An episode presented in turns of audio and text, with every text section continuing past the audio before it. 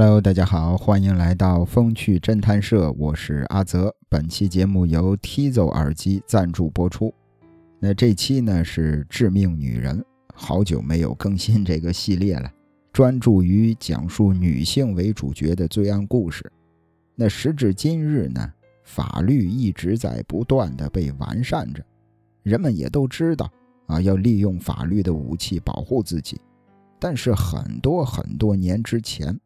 在那个法律还不是特别完善的年代，人们想要寻求公正，但是法律呢却没办法给予满足的时候，我们该怎么办？是妥协吗？或者还是说，如果法律给不了我一个公正的结果，那我就自己来吧？今天的这个故事的主题呀，是关于复仇，一位母亲的复仇。那开始之前依旧是抽奖活动，老规矩啊，在这期节目的评论里，阿泽会随机抽取一位幸运听友，送出价值五百四十九的 Tizo 最新升级版渊 X 耳机一套。咱们之前呀已经是抽过两次了，这是第三次，嗯，可能过不了两天，上两位幸运的听友就会收到耳机了。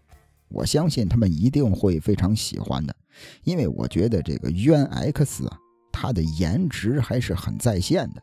小盒子的设计风格参考了博朗的经典黑胶机，有点年轻人超喜欢的这个包豪斯的设计风格。除此之外呢，耳机两个充电脚镀了钯金，就是外观呀跟这个铂金相似。但其实大多数耳机都是镶的镍，可问题是研发团队发现呀，很多人对镍这个金属元素有过敏反应，所以他们就把镍换成了钯金。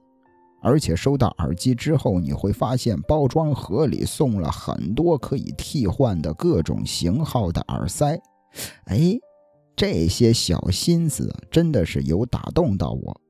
可能这就是我喜欢这款耳机的原因吧，就是你会慢慢的从它身上发现一些小细节，不是那种刻意的，而是那种你突然一下发现的，而这背后呢，说不定就有一个小故事。总之，渊 X 真的是充满了小惊喜。那作为一名喜欢播客的人，拥有一套渊 X 耳机，确实是件挺拉风的事儿。那大家也是赶快踊跃的留言评论，参加抽奖，愿好运与你同在。接下来咱们言归正传，一块儿回到一九八零年的德国，在五月五日这一天，早就已经远离战争的德国城市吕贝克，到处都是一片祥和。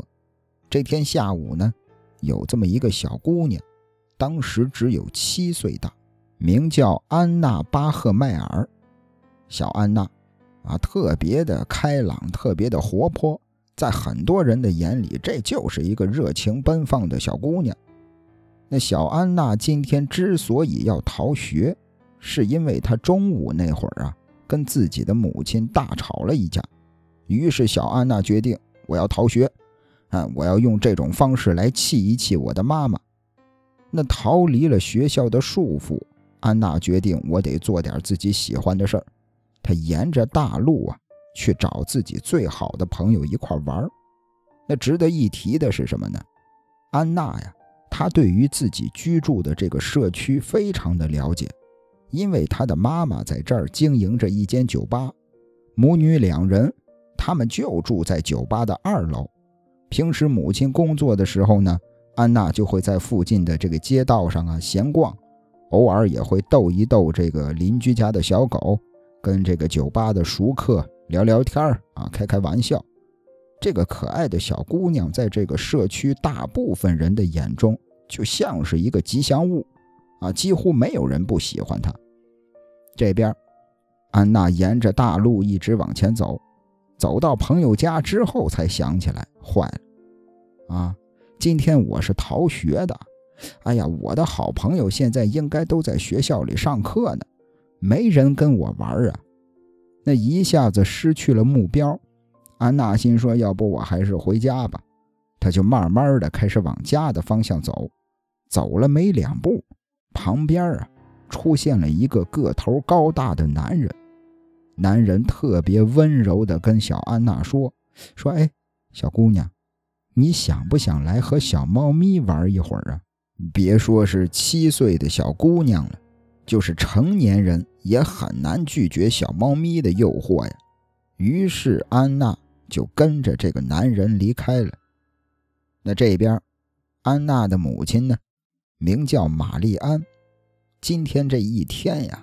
对于玛丽安来说，真的是太累了，太糟心了。三十岁的玛丽安是一位单身母亲，在当地呢经营着一家名叫蒂帕萨的酒吧。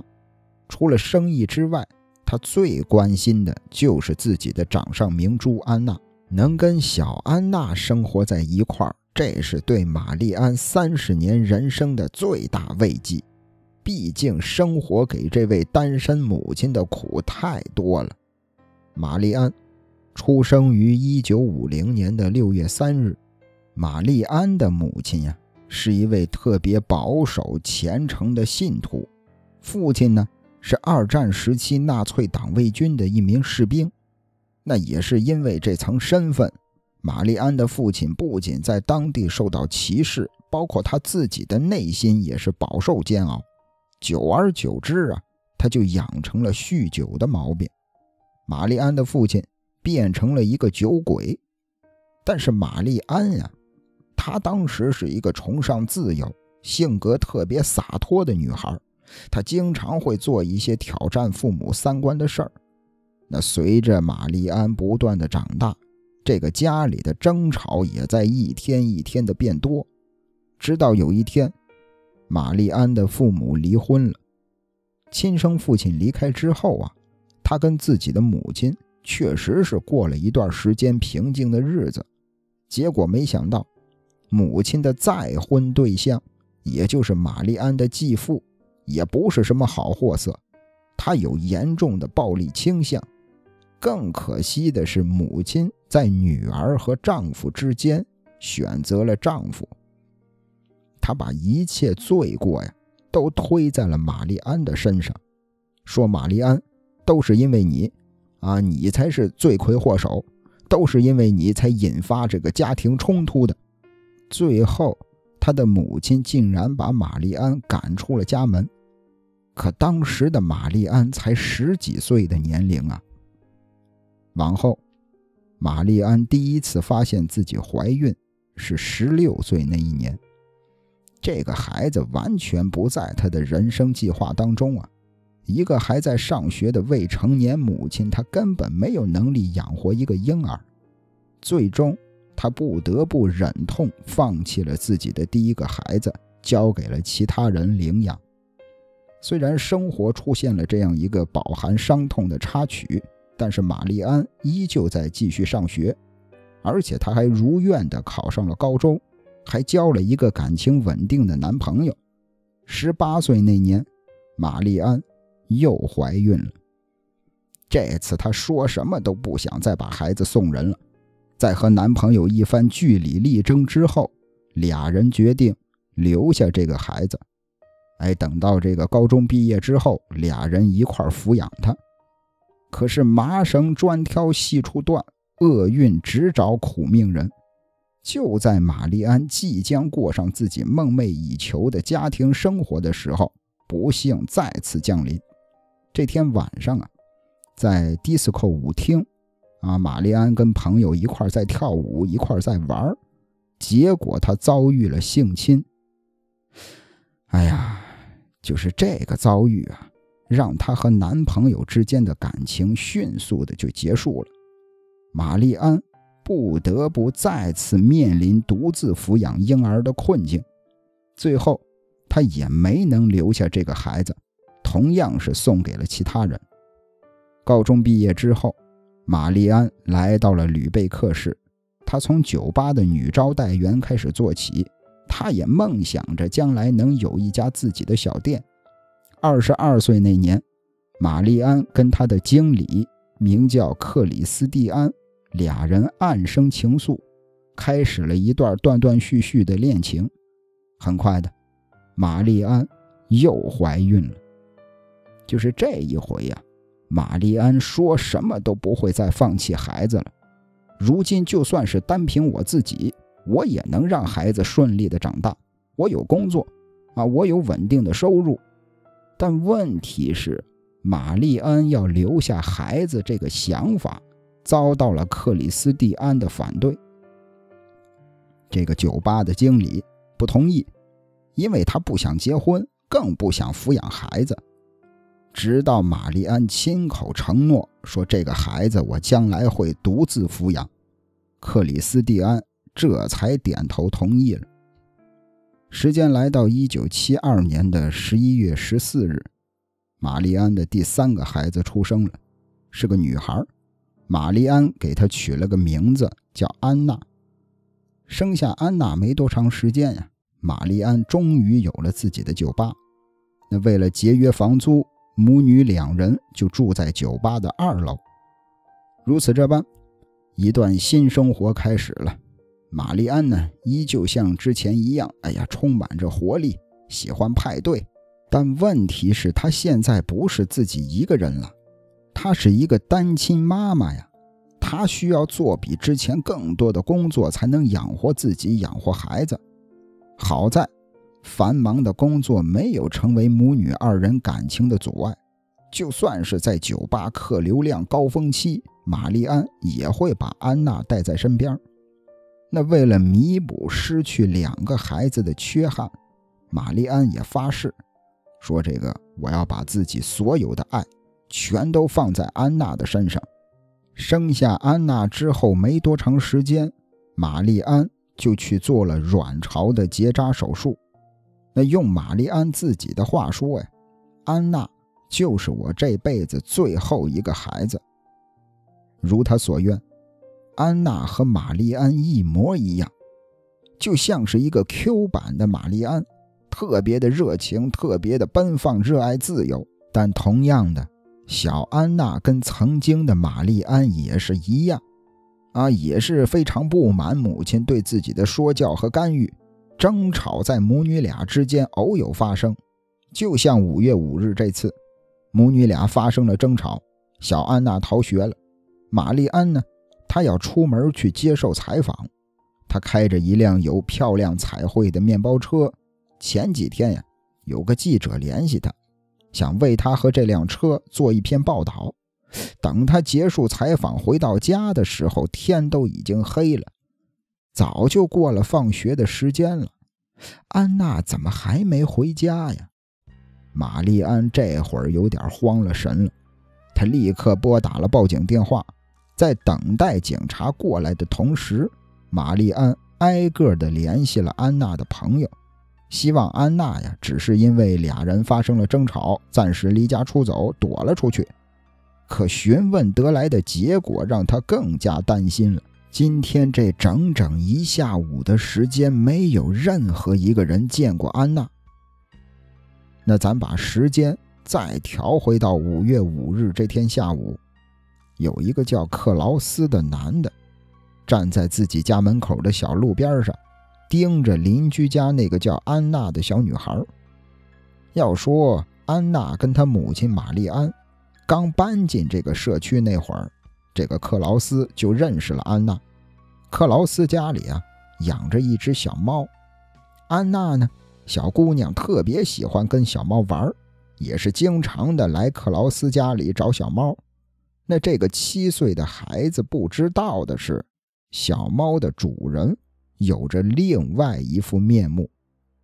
这个小猫的主人和自己认识的那个和善的大叔完全不是一个人。这位克劳斯，他的工作呀是当地的一名屠夫，同时呢也是一名两次被定罪的性犯罪者。他就是一个在监狱里都会受人唾弃的恋童癖。一九七三年。克劳斯因为企图勒死一名六岁的女孩，被判了缓刑。一九七六年，他再次因为猥亵两个九岁的孩子被定罪。那需要知道的是什么呢？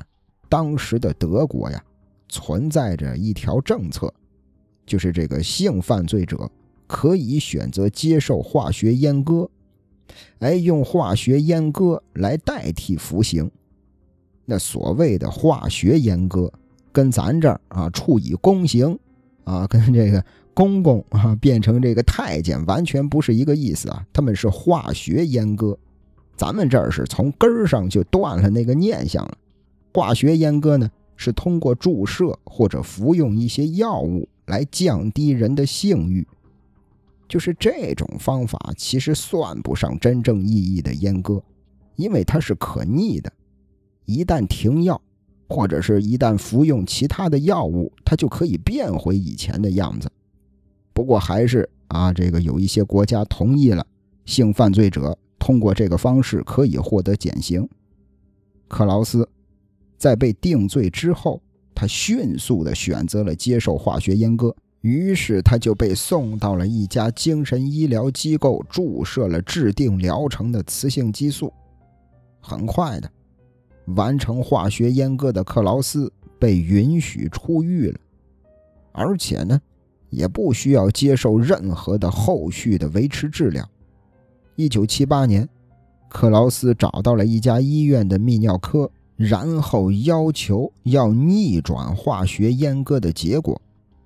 那他当时给出的理由是自己现在订婚了，啊，我们两口子想要孩子。那医院呢？把这个情况汇报给了当地的法院，没想到居然还得到了批准。那根据事后的检验，一九八零年，克劳斯体内的睾丸激素量啊，已经和他在被化学阉割之前的量是完全相同的。当曾经啊体内那股野兽般的冲动重新出现的时候，克劳斯。把邪恶的目光瞄准了小姑娘安娜。他等到街上只有他跟安娜的时候，就用去家里跟猫咪玩这样的理由向安娜发出了邀请。接下来，小安娜就消失了。就在玛丽安报警说安娜失踪之后，当地的警察局啊接到了一通报警电话，电话的那头。是克劳斯的未婚妻，他说什么呢？说今天啊，他的未婚夫杀死了一名小女孩，之后他的未婚夫克劳斯把小女孩的尸体装进了一个小纸箱子里，就埋在了运河边的坟墓里。警方这儿把两起报案联系到了一块儿，他们按照克劳斯未婚妻提供的线索。果然，就在运河附近找到了一具小孩的尸体。哎呀，这具尸体随后也被证实了，就是那天下午失踪的安娜。当时警方啊也是兵分两路，一路去专门寻找尸体，另一路呢就守在克劳斯的家门口。只要这边找到尸体，确认了是安娜，立马就进屋逮捕克劳斯。于是乎，警方就很顺利地把这小子逮捕归案了。可另一边呢，安娜死了，玛丽安的天都塌了。在警方告知他这个消息，并且请他到停尸间确认尸体的时候，玛丽安拒绝了。挂断电话之后。他陷入了巨大的自责和悲伤里。他想，如果那天我没跟我女儿吵架，该多好；如果下午我确认一下她有没有去上学，该多好；如果那天我他妈不去接受那个采访，该多好。或许我的女儿就不会死了。在安娜的葬礼之后，玛丽安。彻底变成了一具行尸走肉。原本相依为命的母女俩，现如今就只剩下了玛丽安。他失去的不只是自己的女儿，还有他继续活下去的精神寄托。玛丽安所有的朋友都想要安慰她，但是这种伤痛，怎么能是几句话就能轻易抚平的呢？正在生活的重击即将把这个女人击倒的时候，一条新闻报道让他又活了过来。这次充满他身体的不再是悲伤，而是愤怒。这个案件呀，由于涉及到了儿童，所以在当地呢引发了广泛的关注。在克劳斯被抓之后，媒体第一时间。就公布了他的供词。这小子，他承认，啊，他承认了是自己杀了安娜，但是他却否认了对安娜进行过猥亵。他说什么呢？他跟媒体说，是这个小安娜，是他先勾引了我，他勾引完我之后给我要钱，他说你要不给我钱，我就告诉我妈妈我被你性侵了。他说是这个七岁的小女孩勒索自己，自己被激怒了才失手杀了安娜。这和警方掌握的状况完全不同。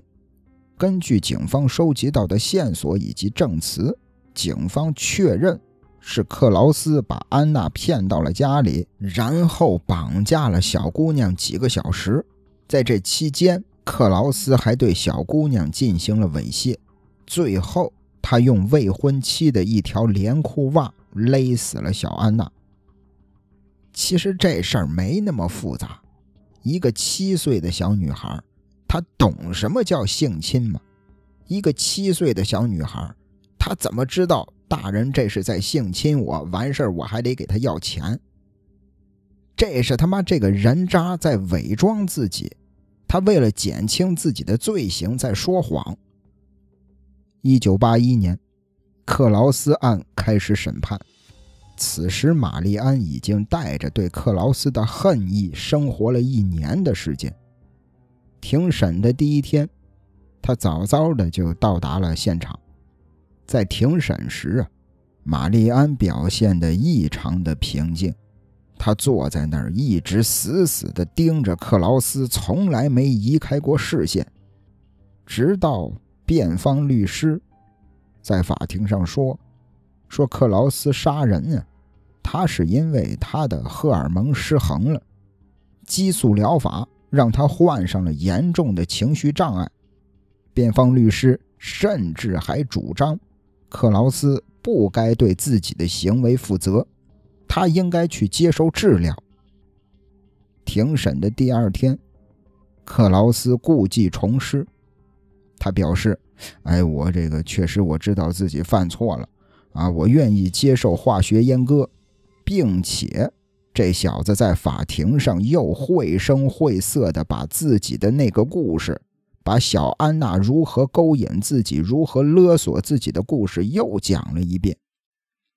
这每一个字儿都刺激着玛丽安的神经。”克劳斯一次又一次地证明自己是一个禽兽，是一个畜生，而且他却被允许在城市里自由的行走。他犯了两次性犯罪，如果他前两次犯罪就得到了恰当的裁判，得到了恰当的判决，可能安娜就不会死。想到这儿。玛丽安下定了决心了，这一回，如果法律给不了我一个公正的结果，那我就自己来吧。一九八一年三月六日，案件审判进入了第三天。玛丽安呢，今天没有坐在原告席上，而是坐在了被告席正后方的第一排。随着审判长到位。当天的庭审也正式开始了。那正当一切正常进行的时候，玛丽安突然就站了起来。他深吸一口气，从大衣口袋里掏出一把手枪，对准了距离自己最近的克劳斯。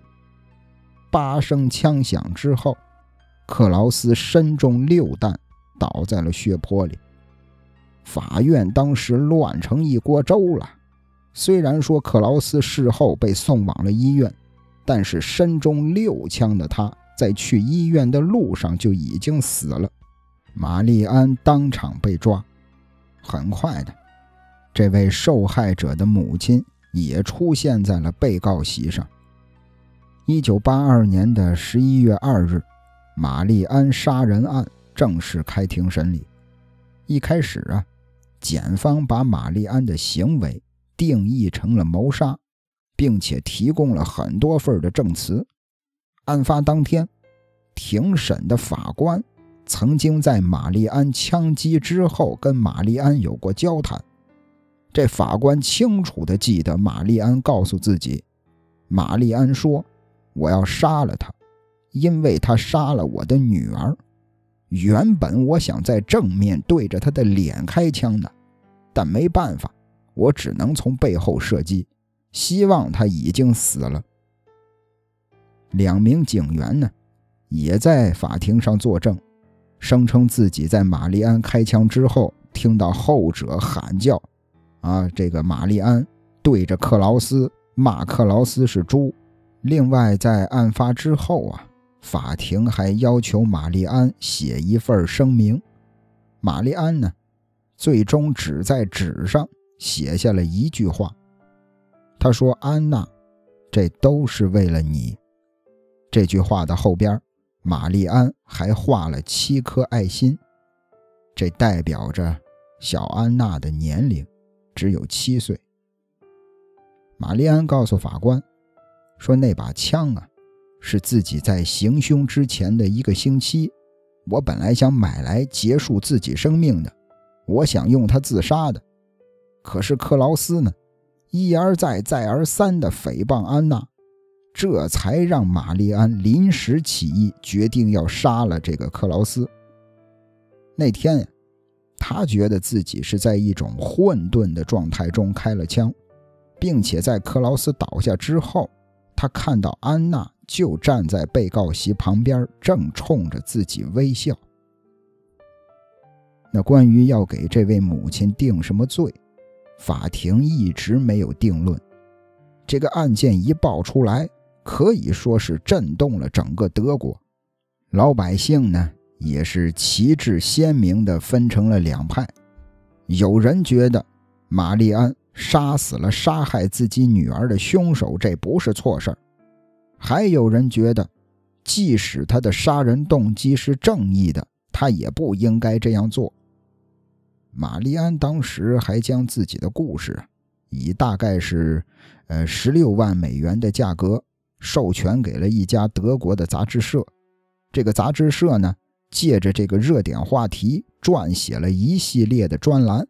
把这个案件的关注度一下子就推向了新高，所有人都在焦急地等待着这位复仇妈妈最后的结局。与此同时，整个案件的形势也在逐渐地向玛丽安倾斜。审判结束之后，检方啊向法院提交申请，先要撤销谋杀指控。经过二十八天的讨论。法院最终批准，接下来的四个月，法院就给玛丽安定罪的问题进行了很多的讨论。一九八三年三月二日，法院裁定玛丽安犯有过失杀人罪和非法持有枪支罪，判处他六年的监禁，有期徒刑六年。但是在一九八五年的六月。服刑了三年的玛丽安被提前假释释放了。这一年，玛丽安也重新结了婚，和自己新婚丈夫一块前往尼日利亚生活。一九九零年，玛丽安的这段婚姻无疾而终，她又从尼日利亚搬到了西西里岛，自己一个人生活着，直到他在西西里岛被诊断出了癌症。他才返回了自己的家乡德国。虽然说这个案件早就结束了，但是关于玛丽安的讨论一直都在。一九九四年和一九九五年，玛丽安曾经两次登上电视。她在电视节目里也说，说自己从不后悔当初的决定。他杀了凶手是在保护法律，而不是践踏法律。一九九六年。九月十七日，玛丽安因为胰腺癌在吕贝克的一家医院里去世了，当时也只有四十六岁。他死了之后啊，被安葬在了自己女儿的身边。母女俩在经历了无数艰难险阻之后，终于团聚了。那其实这个案件呢，在德国呀，也是最富争议的案件之一吧，也是先后被改编成了影视剧，也有人把它拍成了纪录片儿其实归根结底，大家伙都在探究一个问题：玛丽安那天杀克劳斯，真的是临时起意吗？其实，这个德国当时有一部纪录片纪录片当中啊，这个制作团队采访了玛丽安的一位朋友。玛丽安的这位朋友他说，曾经在案发之前的一个星期，他听到过酒吧的地下室里传出过枪声。或许，玛丽安在一个星期之前就开始练习射击了，他一直在准备着。或许他是真的从一开始就下定了决心要为女儿报仇，又或许事情的真相到底是什么也已经不重要了吧。嗯，老话说“女本柔弱，为母则刚”，我觉得这个世界上啊，没有任何一种爱能抵得过母爱。其实今天呀，是我的生日。说实话，我自己都忘了。像我这样的人吧，没有太多的社交，也没有女朋友，啊，我根本就没有过生日的习惯。而今天睡醒了，唯一的一条生日祝福是我妈妈发给我的。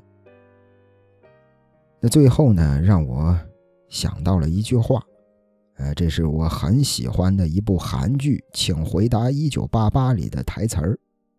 他说：“神明无法做到无处不在，所以他们创造了母亲。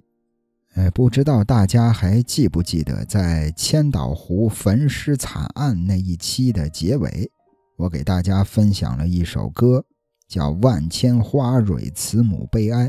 那这首闽南语的歌呢，主要讲的就是母爱的伟大。”那当时我还跟大家说，我说这首歌其实有一个粤语版本的啊，我个人觉得这个粤语版本的更好听。那今天正好啊，咱们这期节目的最后，我会把这首粤语版的《万千花蕊慈母悲哀》放给大家听。那聊到这儿，这期节目也就结束了。大家伙千万不要忘了在这期节目的评论里留言。哎，咱们这个，呃，会选出一位幸运的听友，免费送出一套渊 X 耳机。如果大家喜欢我的讲述，喜欢我的分享，那不妨关注一下。感谢您的收听，咱们下期再会。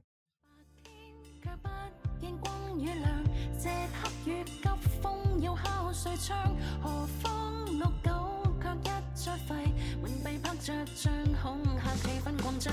我知这天世必到来，你早晚消失再不见模样。也许你的血早已凉，记下祭号，到与谁人曾够同像。